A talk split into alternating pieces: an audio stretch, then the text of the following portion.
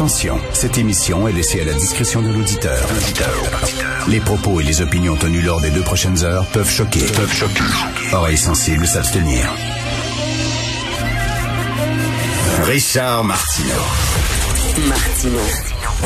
Un animateur pas comme les autres. Richard Martineau. Cube Radio.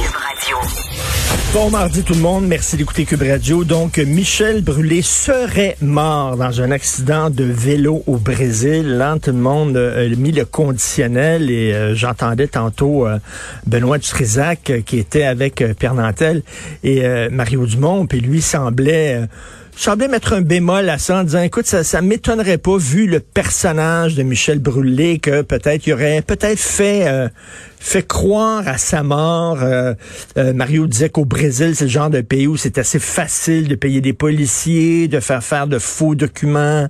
Et est-ce qu'il est en vie, est-ce qu'il est mort? Je sais pas, ça va faire partie maintenant de, de, la mythologie de Michel Brûlé. Mais je vais, je vais vous raconter, moi, c'est qui ce gars-là, parce que c'était un méchant moineau ce qu'on dit un méchant moineau, un Christi de personnage.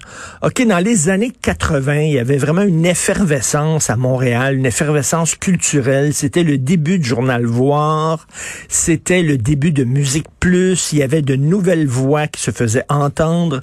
C'était les débuts de plusieurs euh, grands metteurs en scène. Robert Lepage commençait, présentait ses premières pièces, Gilles Maheu et Carbone 14, Michel Lemieux, c'était Cabaret Neige Noire aussi, qu'on on allait voir. Christian Mistral commençait à publier ses premiers romans. Bref, il y avait, il y avait une effervescence, il y avait une nouvelle génération qui montait.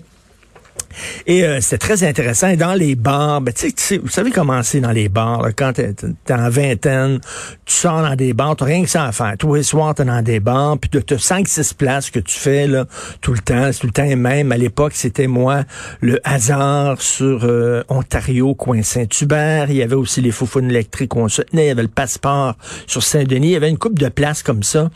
Et il y avait toujours des personnages. Quand, quand tu sors dans des bars, c'est tout le temps le même monde. je me tenais dans les bars du... Euh, plateau Mont-Royal à Montréal, c'était toujours les mêmes mondes, on se rencontrait tous, puis tout ça, on connaissait tout le monde. Et c'était l'époque du trafic de cigarettes au vu et au su de tous.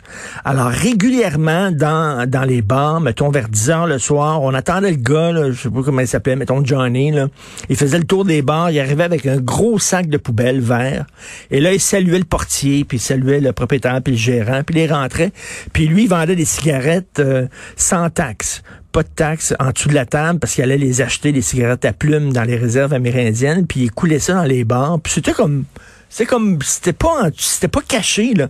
T'allais pas dans les toilettes là, pour acheter des cigarettes. C'était du trafic de cigarettes, mais qui était quasiment officiel. Tout le monde connaissait le gars. On, on l'attendait à l'époque. Je fumais, puis j'attendais qu'il arrive. On, on, achetait nos paquets de cigarettes sans taxes et tout ça une autre époque.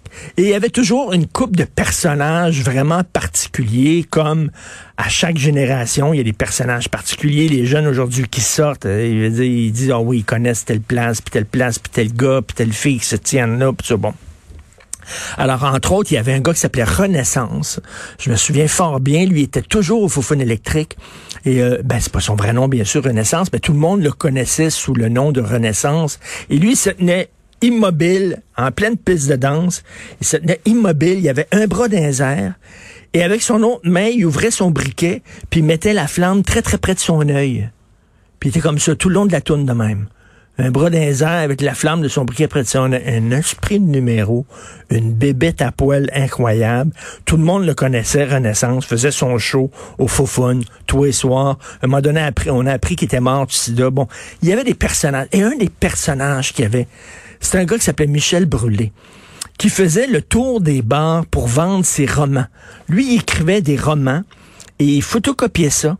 Puis là, puis tiens, nous autres, on, on dans les bars, les gens te vendent de la dope, te vendent des cigarettes, mais lui, vendait des romans puis des poèmes. Fait qu'il se promenait puis là, il s'est tentu d'acheter mon roman 5 piastres ou 10 piastres ou 7 piastres. Puis il arrivait, puis une cinquantaine de pages. Puis c'est lui qui écrivait. Puis là, ah non, Michel, ça arrête de faire chier ton roman. Là, si toi prendre bien, ça arrête non, non, non, il faut que je vende mes romans. Puis là, il allait dans un autre bar, ça tentu d'acheter mes romans, puis tout ça.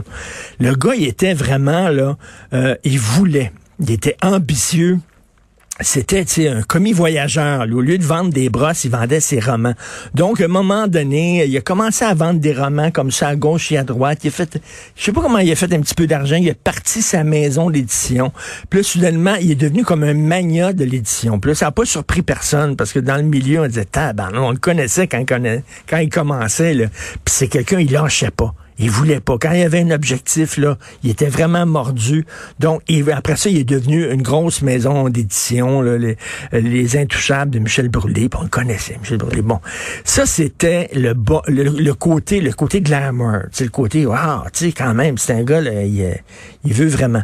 Et là, on commençait à arriver les rumeurs, les potins, puis là, on a vu soudainement le côté sombre du bonhomme toutes sortes de rumeurs qui circulaient, par exemple, qui crossaient littéralement ses auteurs. Et moi, je connais un bon ami à moi qui a écrit un livre, euh, quelques livres pour Michel Brûlé, pour les éditions Les Intouchables, euh, un livre qui a beaucoup marché, entre autres, et il s'est fait fourrer ben raide. Il me le dit, il dit vraiment, j'ai perdu des, des, milliers de dollars. Il était vraiment pas correct. Et il y a beaucoup d'auteurs qui ont quitté sa maison d'édition, qui étaient en maudit, il y a eu des procès, etc. vraiment, on commençait à voir le personnage. Et il y avait toutes sortes de rumeurs qui circulaient à l'effet que, ben, il, il avait appris le, russe. Il parlait russe couramment parce que ça a l'air qu'il allait souvent en Russie. C'était pas pour faire le tour du musée de l'Ermitage. S'il allait en Russie.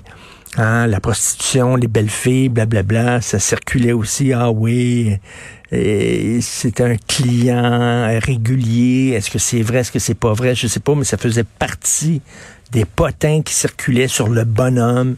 Et quand euh, sont arrivées les premières euh, allégations d'agression sexuelle, ça n'a pas surpris beaucoup les gens du milieu je vais vous le dire, ça n'a pas surpris beaucoup. Bref, ça fait longtemps que Michel Brûlé est un personnage. On a vu le côté glamour du personnage, le côté impressionnant, euh, qui lâchait pas, qui était ambitieux. On a vu aussi le côté euh, sombre de ce personnage-là. Et quand j'ai vu qu'il serait mort d'un accident de vélo en dévalant une pente sans casque, je me suis dit, OK, ça c'est lui dévaler une pente de vélo sans casse, mort d'un accident de vélo au Brésil. Je trouve que ça fit tellement avec le genre de personnage qu'il était.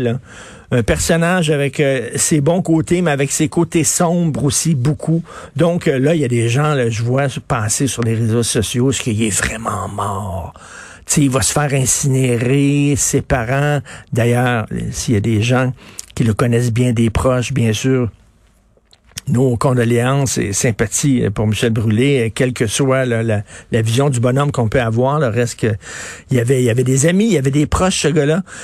Euh, mais il y a des gens qui disent que ça cadrerait tellement avec le personnage là, que soudainement, il a tout arrangé ça, puis il est quelque part au Brésil, puis il a du fun, quoi, sur une île avec Marilyn Monroe, puis John F. Kennedy et Elvis Presley, puis Prince, puis ils ont tout du fun et tout ça. Moi, je pense que le gars est vraiment mort. Je suis peut-être naïf, mais bref, quelqu'un qui était un Christy personnage comme Christian Mistral aussi, hein, qui euh, était un jeune écrivain qui avait monté, puis tout le monde tripait sur lui, puis après ça, on a vu le très mauvais côté de Christian Mistral, quelqu'un qui était agressif, quelqu'un qui était violent, donc euh, le, côté pile et le côté face.